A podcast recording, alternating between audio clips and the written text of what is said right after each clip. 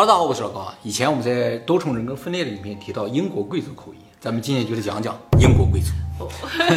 英国贵族起源于法国，也就是说在十一世纪的时候啊，那个时候英国还没统一，然后啊从法国来了个贵族叫诺曼底公爵，他呢领了一伙人把英国这个地方统一了，他呢就成为了第一代英国国王，叫威廉一世，于是把法国的贵族机制引入了英国。英国全称叫大不列颠及北爱尔兰联合王国，是由英格兰、苏格兰、威尔士、北爱尔兰四个国家构成。因此呢，贵族也分为五个阵营，分别是英格兰贵族、苏格兰贵族、大不列颠贵族、爱尔兰贵族和联合王国贵族。其中最古老、地位更高一点的，就是这个英国贵族。而五个贵族里边，地位稍微低一点的呢，是爱尔兰贵族。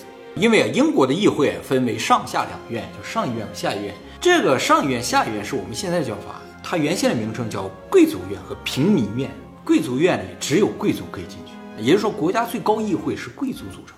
而这个爱尔兰贵族是进不去的，因为历史上爱尔兰贵族曾经想独立来着，后来英国贵族就觉得把他们加进来来决定国家事儿，他一旦分裂了怎么办？所以就有一点集体排斥爱尔兰贵族。那么贵族的等级是怎么划分的呢？最低的一等级呢叫做骑士，严格上来说，骑士并不是贵族，他是准贵族。骑士呢也不是爵位，是个称号啊，基本等同于日本的武士。从制度上而言啊。骑士是普通老百姓，就是平民进入贵族圈的唯一方，所以在中世纪的时候，骑士真的是所有英国男人的终极梦想。就是当然骑士了，我身份就不一样了，不是平民，就不是平民。但是这只是理论上存在这种可能性，事实上老百姓想成为骑士是非常非常困难。什么样的人可以成？为？立了大功才有可能成为骑士啊。所以一般战争年代的时候容易产生骑士啊，不打仗的时候就真的很难了。诺贝尔奖之类的。啊，那个时候没有了，现在是有机会的。只要你在文化、体育或者艺术上做出贡献的话，就有可能成为骑士。为什么普通人这么难成为骑士？就是因为贵族还是注重血统的，他们都传承了几百年了，所以还是不太愿意接受一般人进来。骑士也有等级之分的啊，大体可分为两类，一个叫骑士团骑士，一个叫非骑士团骑士。而骑士团骑士呢，就是高等骑士；非骑士团骑士呢，就是下等骑士或者最下等骑士。一般老百姓能获得的就是这个最下等的骑士。想要成为骑士啊，需要获得特定的勋章啊。这个勋章也是有等级的。最高等级的勋章有三个，一个是英格兰的加德勋章，苏格兰的计划勋章，还有爱尔兰的圣帕特里克勋章。这三个是最高等级的，不发给一般人的。有这个勋章就是骑士。对，发给普通人呢，基本上都是大英帝国勋章。大英帝国勋章又分为五等，还分？对对，第一等呢叫爵级大十字勋章。英文呢叫做 GBE 啊，第二等呢爵级司令勋章，男性叫 KBE，女性叫 DBE。第三等司令勋章 CBE，第四等官佐勋章 OBE，第五等元佐勋章 MBE。只有前两等可能成为骑士，就是 GBE 和 KBE，而老百姓顶到头就能拿到 KBE，GBE 是不发给老百姓的。这后几个勋章还不是骑士，不是骑士，三到五等不是骑士。哎，有很多大家知道的名人其实是获得过大英帝国勋章的，比如说啊李嘉诚。他呢是 KBE 骑士，还有呢就是高锟获得了二零零九年的诺贝尔物理学奖，他呢是 KBE。比尔盖茨 KBE 成为骑士之后名字就不一样了，名字前面要加个 Sir，男性加个 Sir，女的加 Dave，所以李嘉诚的英文名字叫 Sir 李嘉诚。那贝索斯呢？贝索斯不是贵族，怎么不授他勋章？啊，还不到那个水平。已经首富了，这不是只授 给首富吗？不是不是不是只授给首富，是要在英联邦圈里有足够的影响力才行。这个影响力有多大，由英女皇来判断。她觉得你对英联邦啊有贡献或者有足够的影响力的话，她可能授给你一个最低等的这个勋章，但也是最高的荣耀了。最低等的勋章都是最高的荣耀。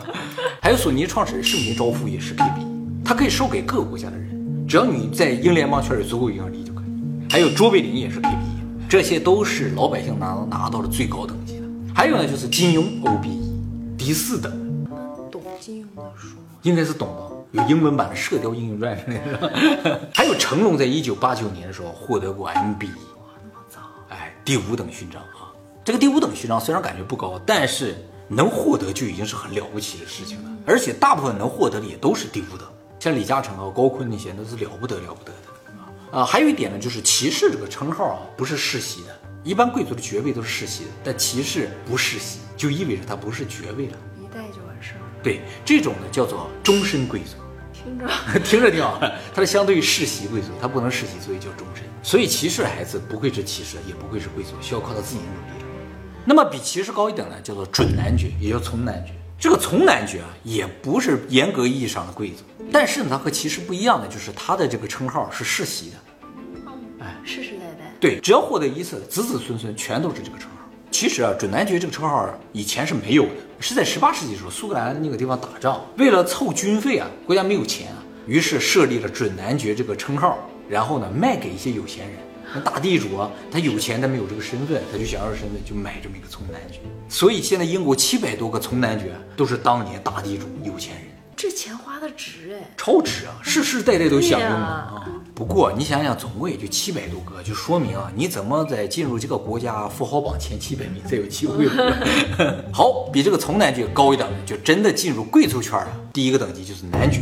男爵之所以叫男爵啊，是因为当初威廉一世啊统一了英格兰之后啊，他就自己占有了英国五分之一土地，剩下的所有土地呢，分给了他的手下。分给这手下的同时呢，也封给他们的封号，就叫男人战士。而这个男人战士传到现在就变成男爵了。当然了，男爵也可以是女的，叫女男爵。其实所有贵族称号前面都会加上一个地名，比如说我是桃源界男爵，你就是武昌界女男爵啊，是这样的区分的啊。就是说你分了地叫什么名，你就叫什么男爵嘛。但是由于历史的发展啊，很多地就归别人了，就被别人占领了。我作为一个男爵，虽然世世代代继承这个称号，地没有了，后来这个名字就要改了。还要改啊？你要没有地的话，你就只能用自己的姓了，就变成了高男爵。所以有一些爵位啊，你如果它前面是个地名的话，就说明啊这家人有地；如果变成普通姓氏的话，就说明啊落寞。落寞了。那么男爵里边最有名的一个就是罗斯柴尔德男爵啊，他们这个家族都是男爵。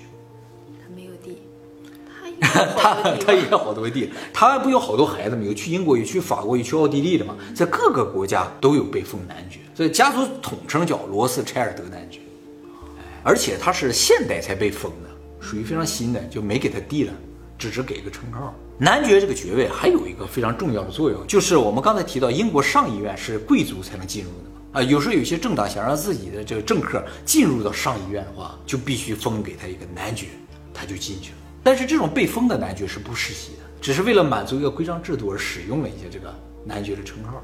那是谁选出来的？上议院让他进去吗？对啊，有时候有些人对于国家管理非常重要的一些人，他不是贵族，但是对于国家来说很重要的人的话，可能就给封一个男爵。反正他也不世袭嘛，只是来参一下政而已。好，比男爵地位更高的就是子爵。男爵和子爵有什么不一样？就是当初封的地不一样。男爵大概封一百英亩左右，子爵就封一千英亩。十倍。啊！其实再往上的话，就是十倍十倍的涨。英国最早的子爵呢，出现在一四三二年，是一个叫伯蒙特的男爵被提升到了子爵的位置上。好，比子爵地位更高的呢是伯爵，从伯爵开始往上的话，就属于高等贵族了。高等贵族和低等贵族的区别是什么？就是低等贵族像子爵、男爵这些，一个家族只能有一个爵士，就是说爸爸如果是子爵的话，儿子就是一个普通的贵族而已，没有爵位的。只有等爸爸死了，才能把这个爵位呢传给长子，这个长子就继续是男爵或者子爵。但是只有一个爵位，只有一个爵位，而且只能传给长子、长孙，其他人不行啊。但是高等贵族不一样，从伯爵开始，儿子可以在爸爸还活着的时候继承爸爸的第二个爵位。什么意思？就是高等贵族啊，他们可能有好几个封号，比如说我是什么什么伯爵，也是什么什么子爵，也是什么什么男爵。那么在我在世的时候呢，我的孩子就可以直接继承第二个，就是子爵那个爵位，他直接就是爵士了，哎，就家里就有俩贵族了。我如果有三个称号，我的长孙可以直接继承第三个称号，家里就有三个爵士，所以高等贵族家里爵士比较多，哎，低等的就一个。但是没有爵位不也是贵族吗？对对，都是贵族了。呃，男孩子可以努力努力成为骑士，就是二儿子、三儿子没有机会继承嘛，他就可以努力成为骑士。比如说英国首相丘吉尔，他其实是贵族家的，他是公爵家的，但是他就是三儿子，他不能成为公爵，他努力了一下，他努力一下成为了骑士。成为哎。那么现在最有名的一个伯爵啊，就是今年七十二岁的查尔斯王子。他呢是切斯特伯爵，他也是戴安娜的前夫嘛。戴安娜家也是伯爵家，他是斯潘塞伯爵的女儿。那么查尔斯王子这个切斯特伯爵啊，实质上是他所有贵族身份里相对来说最低的一个，他有其他爵位都比这更高。但是这个切斯特伯爵对他来说最为重要，因为英国从第一代的威廉一世开始，就是所有的皇太子都是切斯特伯爵。哦，所以你只要当上皇太子，第一个就封你个切斯特。查尔斯王子的全部头衔非常长啊，叫查尔斯菲利普阿瑟乔治王子殿下，威尔士亲王和切斯特伯爵、康沃尔公爵、罗萨西公爵、爱丁堡公爵、卡里克伯爵、伦弗勒男爵、群岛领主、苏格兰王子和苏格兰王室总管、最高贵加德勋章骑士、最古老和最高贵计划勋章骑士、最尊敬的巴斯大十字勋章的高贵主人和首席骑士、公祭勋章成员、澳大利亚勋章骑士、女王服务勋章成员、女王陛下最尊敬的枢密院大臣、女王陛下的侍从武官。好，比伯爵更高一档的就是侯爵。哎，侯爵呢其实并不多见啊，历史上封的也不是很多。现在英国呢总共有三十几个侯爵啊，其实有很多贵族国家连侯爵这个爵位都没有，他和伯爵是一体的。在二零二零年四月啊，有个叫做亚历山大西恩的侯爵因为感染新冠离世，将近八十七岁。他拥有一点五七亿英镑的资产和一万英亩的庄园。呃，一万英亩就是四十平方公里啊，相当于五千个足球场。他这一辈子娶了七十五个老婆。一个一个呀。啊，对对对，反正在各个国家都有老婆。他一辈子都在环球旅行，有的是钱嘛，也不用挣钱嘛。他喜欢五颜六色的衣服，所以总打扮的很花哨的，走在路上人一眼就一认出来了。哎呦，这不侯爷吗？那么他离世之后啊，他其实七十多个老婆都开始争遗产，大家才注意到这个事情。那不应该给大儿子吗？长啊，对对对，但是剩下几个老婆也要争啊，能争到一份也了不得呀。媒体就报道他这些老婆争遗产的时候，因为老婆太多，都不知道谁是谁嘛，所以都用编号的，说六十九号老婆今天说什么，六十号老婆要反驳他说什么，是吧？在这打架呢啊。他现在所有的财产都在他原配的儿子的手里，就大老婆的确实手里是长子。他的原配其实也是别人的老婆。他在三十几岁旅行的时候啊，突然看一个女人长得好漂亮，是个模特，其实人家有家庭的，他就给人家搅黄了，娶成自己老婆了。哎，这是他第一个老婆。真的娶了，娶的就这个人。哎，好，比侯爵更高的就是公爵。英国现在呢只有二十四个传统的公爵家族，英国整个就是他们来管理的。这二十四个家族呢也有明确的排位，以防止他们相互争斗，因为都是公爵嘛，他们都是遵守是最大的。这个游戏规则。对，就是事先就已经排好了。它是根据什么排呢？是根据爵位获得的年份来排，就越古老的排位越高，说了也算。毕竟你在英国这片土地上都生活那么多年的贵族了，是吧？一定要给你个地位了。会员加入时间最长，没错，啊，一定要给个地位，是吧？他头像不一样，但是这二十四个公爵家族非常神秘，他们做什么生意不知道，他们可能是很多大企业后面的这个持股人，但是你都不知道。你知道？我已经查了很多信息了，尽可能的给大家还原一下这二十四个家族啊。第二十四名法夫公爵，有一百二十年历史的一个比较年轻的公爵，多年前封的公爵，没错，哎，就是在一九零零年的时候封的。他的资产呢相对来说也比较少啊，只是在苏格兰呢有一千六百英亩的土地，大概呢相当于八百个足球场。第二三名威斯敏斯特公爵啊，公爵里边的地产大亨，这个家族拥有伦敦四分之一的土地。这么有钱排倒数第二名，对对对，就因为比较年轻，在英格兰有一点五万英亩的土地，苏格兰有十万英亩的土地，在美国、澳大利亚、加拿大都有无数的房产。有人说啊，英国女皇都是他家的租客，但其实啊，英国女皇是住在白金汉宫，因为白金汉宫是英国女皇家的，不是他家的。只是英国女皇可能有些别墅什么的，产哎业，有可能在她的土地上，也有很多贵族也确实住在他家的房子里边。那么现任的威斯敏斯特公爵呢，只有三十岁，超帅的啊，号称世界上最有钱的九零后，没结婚，标准单身贵族，个人资产真的贵族。对，真的贵族啊，个人资产一百五十亿美元以上啊，他是继承了他爸的一个称号吗？还是对他爸就是威斯敏斯特公爵，那他呢？他也是啊，那他爸爸已经不在了。不在了。哎，第二十二名阿伯康公爵，这个呢是爱尔兰的贵族，在爱尔兰呢拥有一点五万英亩的土地，哎，是爱尔兰的最大的地主之一。戴安娜王妃家就跟这个阿伯康公爵有关系。戴安娜王妃的奶奶的爸爸就是阿伯康公爵，知道。外外太公，外太公，贵族经常内部通婚的，经常我说爷爷是一个贵族，奶奶是一个贵族，姥姥是一个贵族，姥爷又是另一个贵族，都不一样。完，我身上四大贵族合成一体了，然后我只能继承一个，你说哎，这位呢就是现在的阿波康公爵，家里长这个样子，啊，好漂亮啊！风景如画，其实就是幅画了。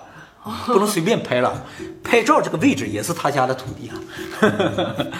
第二十一名萨斯兰公爵，他家也主要是土地和艺术品啊，估计资产呢有八亿美元。现在的萨斯兰公爵啊，好像没有做什么工作呀，主要靠买卖艺术品为生的，哎，就没饭吃就卖幅画了什么的，就可以活好几十年。第二十名惠灵顿公爵，这个听过。啊，感觉听过是吧？哎，第一代惠灵公爵就是击败拿破仑的男人，现在是第九代，主要靠慈善业为生。为什么？对，靠发钱为生，总资产至少四十亿美元啊。第十九名，伦斯特公爵，这个也是个爱尔兰公爵啊，现在是第九代，就是这位。这位公爵啊，现在没有土地了，租房子住的。他家原先有土地，后来卖掉了啊。现在爱尔兰的国会就是他家的房子。他为什么卖掉土地呢？是因为在一战之后吧，英国税制改革要收很多的固定资产税，他不想交固定资产税，就把固定资产都卖了，就全换成钱，就有的是钱啊。可是他的子孙怎么办呀？这这别的地方买呗。你想住在这个好几百年老房子里吗？是吧？你想住在国会里吗？是，那是世界遗产。对对对，这些公爵家的房子全是世界遗产。第十八名，诺森伯兰公爵，这个是搞矿业和房地产的啊，家里呢大概有十万英亩的土地。那么这家有个很独特的工作啊，就是王室的管家都是从这家出的，世袭的。大总管。对，就是大总管。现在是第十二代。就比如说美国总统去参见英国女皇的时候，他就在门口喊一声“美国总统求见”，啊，女王说：“好，进来吧。”哎，这美国总统就可以进去了。他就干这个。哦，都得贵族喊呀。那必须啊！你想想，英国女皇家有多少好东西，是吧？能让人一般人管吗？是吧？这么高级的贵族喊啊，而且必须是世袭的，就这家人管。就说我们王室有多少钱，就他知道。哇，绝对信得过的人啊！第十七名。曼彻斯特公爵这个有点特别啊，这也是个没有土地的公爵啊，但是和刚才这个伦斯特公爵不一样，他不是遇到了固定资产税的问题啊，他是全部挥霍掉了，这家祖上获下的地啊、资产啊都被后几代挥霍光了。到第十代，那还能撑到第十代呢？啊，对，到第十代突然觉得不行了，我们得努力一下，手里这么多钱应该投资一下，投资到南非做生意，结果生意失败，就把家里所有的地都卖掉了，还不如挥霍了。但是第十一代、第十二代、第十三代还是在不停的挥霍，还有钱，还有钱，根本花不完呢。我跟你讲啊，还是第十代努力挥霍了一下。对对对，第十二代啊遇上了诈骗，被人骗了很多钱，于是他又去骗人家，骗回来一些吗？没骗回来，被捕了。第十三代呢，现在住在美国啊，也因为诈骗罪被捕过。其实贵族很容易诈骗的。他一说我是曼彻斯特公爵，人一听肯定有钱人，是不是啊？但这不算诈骗，人家真的是。是啊，对呀，真的是曼彻斯特公爵。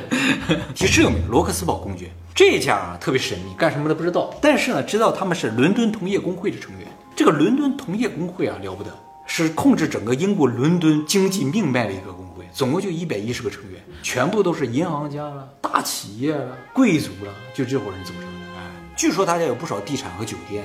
第十五名，罗蒙斯公爵，这个家族呢是苏格兰贵族啊，一度呢离开了英国，去了津巴布韦，就是和所有贵族都离开了，后来又回来了啊。现在这个蒙罗斯公爵呢是政治家，他呢会说中文，啊，以前在中国做过生意的。第十四名，阿瑟尔公爵住在苏格兰的布莱尔城堡，公爵都喜欢在自己城堡前面照张相。这家是做茶叶生意的，有八万英亩的土地啊。他呢是整个欧洲唯一拥有合法私人军队的一个家族，叫阿索尔高地人队啊。其实都是他的私人保镖了，但是人数太多就形成军队了啊。第十三名，阿盖尔公爵拥有十二万英亩的土地啊，组建了在苏格兰的因弗雷里城堡，就是这个，是苏格兰最有影响力的家族之一。但是呢，现在全家都住在伦敦。第十三代阿盖尔公爵啊，是做苏格兰威士忌、做酒业的啊，他呢也是伦敦同业工会的成员。此人呢还是苏格兰大象马球队的队长，世界冠军。哎，就是用大象来打马球。哎，这真的是有钱人才能，有钱人才能玩的。一般人你能凑齐十几匹马了不起，人家全家都是大象。那是世界冠军。对呀，没人跟他争啊，是吧？谁有那么多大象？第十二名，布克莱公爵，翻译不一样，也叫巴克鲁公爵，是苏格兰的贵族。这家呢住在这儿，这是一个房子，这是另一个房子，这是第三个房子。这个布克莱公爵啊，拥有二十一万英亩的土地，原先一直是欧洲最大的地主。后来在二零一八年的时候，被丹麦的大富豪啊，就是国际服装连锁店 Bestseller 的 CEO，叫安德斯·贝尔森给超越了。这个贝尔森啊，在苏格兰买了一个大庄园，结果呢，他个人拥有的土地就是二十二万英亩，超过了这个贵族了。第十一名，汉密尔顿公爵啊，这个呢是苏格兰最古老的一个贵族，距今已经有五百多年历史。现在呢是第十六代啊，住在伦诺克斯洛夫之家，就是这个城堡。这个第十六代汉密尔顿公爵主要做一些象征性的工作，比如说参加一些国家庆典呢。或者呢是参加一些大法官的庭审呢，啊，去看看这个大法官判的公不公平啊，就是人民的形象那种感觉。这个汉密尔顿公爵夫人呢是做房屋装潢的，是城堡装潢城堡庄。按理来说，这个汉密尔顿公爵也好，还有刚才说了一个布克莱公爵啊，都是整个英国最古老的公爵了。但是呢，由于他们是苏格兰贵族，所以也把他排到十名之外了。这样，前十名全是英格兰贵族，哎，就是说英格兰贵族地位就要高一点。如果不看贵族从哪来的话，这两个绝对排在前几。哎他们自己也承认自己地位低呀、那没有办法，这个国家叫英国，不叫苏国。好，我们进入前十名啊。第十名，拉特兰公爵，这是他家的城堡啊。嗯，个人财富一点二五亿英镑，家里有不少酒店饭店，但是收入远远抵不过支出了，花钱太多。花的太多哎，后来为了装修一下这个城堡啊，卖了一幅画，就够了。就够了。但是说了很惨啊，就是被迫卖了幅画才能装修一下城堡，城堡太大了。他们的城堡都是世界遗产，政府不给装修呀。那他是在这里住吗，他是主人呐、而且这个城堡的收入归他呀。城堡还有收入啊，就是他们家太多房子嘛，所以住在一个，剩下几个就开放给一般游客参观。你看公爵都住什么样的房子？哎，我们家平时吃饭什么样的？哦，第九名马尔伯罗公爵，这个非常厉害啊。这个公爵家原先不是贵族，第一代是骑士，结果这一代啊从骑士直接升到了公爵，这也算是英国独一份儿了。那他平民上来的，其他公爵不会瞧不起他吗？当然会啊，就说啊，历史上就有其他公爵就嘲笑他说：“请问你祖上是谁啊？”他是说了，说我虽然不是贵族的子孙啊，但是我是马尔波罗公爵的始祖。我到底这是菠萝？这个马尔波罗公爵啊，就是丘吉尔家。哎，英国首相丘吉尔家的长子全都是马尔波罗公爵。哎，他不是长子，他是三子，所以没有继承这个爵位，就只能当英国首相。和骑士。对对对，他本家呢就是著名的布伦海姆宫世界文化遗产，丘吉尔就在这儿出生的。那么现在这个马尔波罗公爵啊，第十二代叫查尔斯·丘吉尔，是英国家喻户晓的一个瘾君子啊。第八名，德文郡公爵，住在查斯沃茨庄园啊，是有水系的这种漂亮。好看啊啊，有桥的啊。这个德文郡公爵是曾经历史上最富有的一个公爵，也是最励志的一个。因为啊，这个德文郡公爵啊，在上个世纪中叶的时候，差一点就不行了。就是那个时候，英国税制改成就是固定资产税啊、遗产税啊，主要是遗产税，百分之八十。所以这个第十代的德文郡公爵就想逃过这个遗产税啊，怎么逃啊？他想把自己所有的资产变成信托基金，嗯，但是要变成信托基金啊，需要过了五年才不扣遗产税，嗯，他必须在这五年内不死。他觉得自己身体挺好的，就把家里所有财产都记到他的名下之后呢，就变成信托基金了。结果他在五年之内死了，突然死了。结果这第十一代一下子就要面临百分之八十的遗产税啊！这个第十一代面临两个选择，要么交遗产税，要么就把所有家产卖掉。他当时选择了交遗产税。哇，好有魄力啊！怎么交这个遗产税？就是起早贪黑的工作。他卖了一部分家产，然后把家里的一些庄园啊装修装修之后呢，就一般公众开放收门票，然后在自己庄园里边弄些场地啊，办一些 party 啊，收服务费。就是遗产税不用一次性付清，慢慢付。慢慢付也可以，但再交利息。他付了二十四年才付光那大家也有这个本钱。啊，有这个本钱啊，他自己觉得自己可以付完。他和他老婆两个人起早贪黑，就是所有公学都知道，这是最努力的一个公学。他交了百分之八十的遗产税，证明什么？就是他这一代把祖上留下的所有钱几乎又挣了一遍，嗯就这么厉害啊！但是也是用祖上给他留下来对对对业赚的。这就是第十一代，从他的长相也能看出来受苦。现在他们家也主要靠旅游业或者靠一些活动赚钱的啊。现在第十二代了。过上好日子。过上好日子，又可以在城堡前面照相了。这个第十一代交完税之后，就把所有的资产变成了信托基金了，所以子孙后代就不用再交了。第七名，贝德福德公爵，这家原先有很多的土地，就像英国伦敦中心那就叫考文特花园都是他家。这家呢也是因为没处理好遗产税的问题，结果把大部分土地都卖了，像那个贝德福德庄园，就是他家的名字的庄园都卖给国家了。最后他留了一个叫沃本庄园，在这个庄园里边建了一个野生动物园。他特别喜欢动物啊，就把世界各地的濒危物种都收集到这个动物园里，然后开放给一般民众参观，收门票。现在是第十五代啊，住在沃本庄园里边，叫沃本修道院。在野生动物园儿那儿呃，对，在野生动物园旁，这个沃本庄园特别大，里边有修道院，有野生动物园，还有铁路，有一圈儿。没落了，还有 对，都没落，就剩这一块地了。但是你想，野生动物园得多大呀，是吧？你得够狮子、狼跑的地方才行啊。所以真的靠铁路才能从卧室到厨房。第六名，圣奥尔本斯公爵，这个家族也是因为税金的问题没落了，没有土地了。其实很多贵族都是因为税金的问题没落的。就是为了整治这帮贵族才定了那么高的遗产税吧？啊，对，但是他们也接受，为什么呢？嗯，因为他们服从这个国家。因为有信托基金。对，没错，他呢也是伦敦同业工会的成员。嗯，这一下子就证明了他有的是钱啊。现在是第十四代圣奥尔本斯公爵了，八十二岁，就就要穷的只剩钱了。第五名，匍匐公爵。匍匐公爵也遇到税金的问题，差点不行了。但是第十代匍匐公爵就是这位，特别的努力啊，头脑特别的好。他投资马业，就是养马、赛马、建赛马场，结果一下火了。英国人都在赌马呀，挣了很多的钱。他就靠这个马业呢，重振家业啊，现在拥有五点二万英亩的土地，一点三五亿英镑的资产。现在是第十二代匍匐公爵了。曾经呢是一个摇滚歌手，今年已经六十多岁了啊。就说到后面呢，就不着急挣钱了，就可以当歌手，干什么都行，你想干什么就干什么。第四名，格拉夫顿公爵，这家现在有一点一万英亩土地啊，住在格拉夫顿庄园。这家虽然没有什么特殊的事情啊，但是有一个很奇怪的，就是这家经常儿子比父亲死得早，哎，出现过好几次。嗯，有点这个感觉，因为都是要长子继承这个爵位的嘛。他家就是长子突然离世，然后又没有孙子，就会造成这个爵位继承啊出现问题，出现好几次问题了，都由弟弟来继承了。第三名，李世满公爵，哎，这个特别厉害，是做木材生意的啊。现在是第十一代的李世满公爵，是个摄影家，曾经帮助斯坦利·库布里克拍摄电影的，也经常举办个人影展。他的本家呢在著名的古德伍德庄园。这个古德伍德庄园啊，占地一点二万英亩，里边有赛马场、赛车场、高尔夫球场、酒店、飞机场、飞机学校，甚至呢，劳斯莱斯的总部都在他家里边。第二名，索美塞公爵，也叫萨默塞特公爵啊，是一个距今将近五百年历史的古老贵族啊，已经第十九代了。这个第十九代的索米塞公爵啊，是一个特许测量师，他还有一个工作啊，就是现在英国每年都会举办那个夏洛特王后舞会。就是把英国贵族的女孩子满十八周岁的，都凑到一起举办个舞会，是个慈善舞会。嗯，他出钱办舞会，所以也是个慈善家，靠慈善生活的。是那个就是名人名媛都啊，对，都会邀请去的。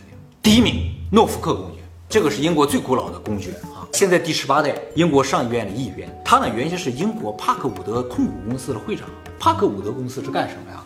就是为大富豪们提供各种服务的。比如说啊，高尔夫球场管理，您家里都有高尔夫球场了，需要有人管理吧？他们提供这种服务。然后还有庄园管理、花园管理、城堡管理，啊，这各种健康医疗管理啊都有啊。而且呢，这个家族一直出任英国一个非常重要的职务，叫张文院的总督啊。是干嘛？张文院就是管理贵族称号，就是封谁为贵族称号了。他说的算啊，对哇，这权力大啊，相当大的权力了，但是工资非常低，一年只有五十英镑。从十是钱的问题。对，从十八世纪开始就没变过这个价钱。不是女王封吗？是是女王封，但是其实他有很大的左右这个东西权利啊，所以一般贵族不敢得罪他了。她也是第一名嘛，最古老的，那他们家生意肯定那。必须的，谁敢不用我们家的服务？他家目前拥有两万英亩的土地，他家和那个第二名的索米塞公爵家关系不好第一名和第二名啊，关系不好，老死不相往来的，不都是亲戚吗？是亲戚了，但是肯定是有过什么事儿呗。因为索米塞用了别人家的服务，呃有可能。那么公爵啊之上还有就是大主教，英国国教的最高神职人员有两个，一个呢叫坎特伯雷大主教，一个呢叫约克大主教，这两个地位都在公爵之上，但是他们并不是贵族啊，哎也，不世袭。也不世袭，最高的神职人员，好，比大主教位置还高的，就是最高神职人员还要高的，就是王室公爵。王室也有，哎，王室除了女王之外，剩下都是公爵，但是他们一般公爵不一样，是单独叫王室公爵。王室公爵呢，现在总共有六个，也是有等级的。第六名，肯特公爵，爱德华王子，伊丽莎白女王的堂弟。第五名，格洛斯特公爵，理查德王子，这也是伊丽莎白女王的堂弟。第四名，约克公爵，这个是伊丽莎白女王的二儿子，一般皇儿子都叫约克公爵。那这个称号世袭吗？这个称号不世袭，这个称号就是每一个二皇子都叫约克公爵。那他的儿子怎么办？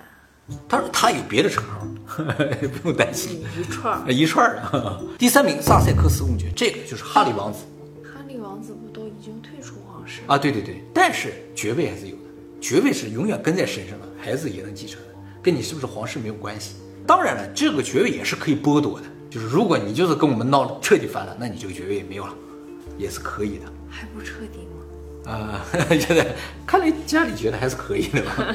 第二名，剑桥公爵威廉王子，这个剑桥公爵就是单独给他封的，以前有过，后来断了啊。第一名，康沃尔公爵，这个就是查尔斯王子了，这个也是一个最古老的公爵称号啊，至今呢有六百多年历史。事实上，所有的皇太子都叫康沃尔公爵，皇二子都叫约克公爵，是爵位里面最顶尖的。查尔斯王子呢，今年七十二岁啊，比他再高的就是女王了。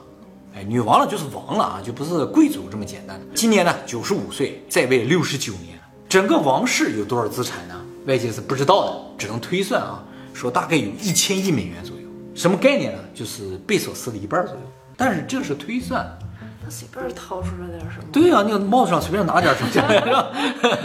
好，这就是英国贵族和王室的结构了啊，等级森严，谁该叫什么名字都是定好的。他们自己记得住吗？其实我觉得记不住啊。事实上，从一九八四年之后啊，英国王室呢就没有再授予过普通人世袭爵位了。骑士还是有的，但是世袭爵位没有了。所以一般人想成为真正的贵族，几乎是没有可能的。但事实上啊，大家还是有机会能够成为贵族的。就是现在有一些国家卖贵族身份，是吗？啊，呃，一个很有名的就是叫西兰公国，大家可能没听过啊。这个是一个私人国家，就是自己啊占了一块地，说，哎，我这是个国家的，这种就叫私人国家。西兰公国呢，距离英国海岸线大概十公里地方的一个人造平台。二战的时候，这个平台是个海上碉堡，上面有防空炮的。二战结束之后呢，这个平台就被荒废了。后来，英国前海军上将叫帕迪贝茨啊，就到这个平台上去了，说我站在这儿了，哎，我要在这儿建国，叫西兰公国。他是一九六七年去的，也就在一九六七年建立了西兰公国。那么帕迪贝茨呢，在二零一二年呢离世，享年九十一岁，活了很长。现在这个西兰公国的国王呢，就是他的儿子，叫迈克尔贝茨。目前整个国家呢有二十七个人都是他们家的。啊，不不不，主要是他们的支持者，就是我想成为你的国民。由于西兰公国所在的位置啊，在公海之上，不在英国的管辖范围之内，所以他们不想管这事儿，而周围的国家也都不想管这事儿，所以西兰公国的存在并不违法。而且西兰公国是有军队的，只有一名士兵，全国只有一把枪，国家也有发行货币，长这个样子。但是它这个货币不是用来流通的，是用来卖的纪念币。像西兰公国这样的私人国家，现在全世界有五十五个这么多啊！啊、有不少地方有。你想，他随便占一个铁桶之上面都能建国，是吧？啊，其实挺大的那个地方啊。以前呢还更多了，已经灭亡了三十多个了。最近一个灭亡了，在二零二零年啊，澳大利亚有一个叫做赫特河公国的灭亡了，因为疫情灭亡。他们这个国家很小，是靠旅游业的，就是经常有人去旅游，说，哎，这有个小国家都去参观，收门票或者卖纪念品，结果没有游客来了，整个国家就灭亡了。这个国家呢，建立了四十多年，相当长，很多国家都没有四十年了。他是原先澳大利亚一个农场主，但是他觉得国家在于小麦这个问题上的制度和他的理念不符，于是他就和好几个农场主合起来说：“我们独立，反正我们是这片土地的主人嘛，啊，我们就在这建国了。”啊，就在农场。啊，就在农场。然后这些农场主选出来了一个国王，但是因为疫情灭国了。那么这个西兰公国啊，贵族身份就是可以购买的。这个国家现在有两个收入来源，一个呢就是国王自己的渔业公司，他是做海产品的；还有呢就是他们国家的一些纪念品啊，还有爵位啊、土地都可以卖。大家在咱们哎，官网上挺好。对，他们网站上有卖的，可以看看啊，价钱都不贵的。比如说爵位啊，最便宜的是男爵，二十九块九毛九英镑就能买一个；其次呢是骑士，九十九块九毛九英镑；伯爵一百九十九块九毛九，公爵四百九十九块九毛九。都这是要每年付费还是一次性？一次性领，他就给你个证书，上面就写着你是西兰国的公爵了，你就可以给别人展示。你看，我是一个国家公爵，贵族。贵族，哎，而且还真有不少名人成为这个西兰国的贵族了。哎，一个非常有名的就是英国著名的歌手 艾德·希兰，哇，就是唱那个《Shape of You》的这首歌，在 YouTube 上有五十四亿次播放。艾德这个爵位不是他买的，就是他听说这个事儿，就说哎这事儿真有意思。结果他有个朋友是这个西兰国的支持者，就告诉西兰国王，然后西兰国王就说了啊，那他有兴趣了，我就封他一个男爵。哎，在二零一二年给他这个男爵称号。因为名字嘛都是西南，啊，有可能。据说他得到这个称号的时候非常的开心，说我终于成为贵族了。看来对一般贵族还人想成为对想成为贵族的啊。后来在二零一七年的时候，这个艾德还真的获得了大英帝国勋章呢，就因为在音乐领域的贡献嘛。但是呢，是 M 比最下等的，所以实质上他的最高的身份还是西兰国的男爵。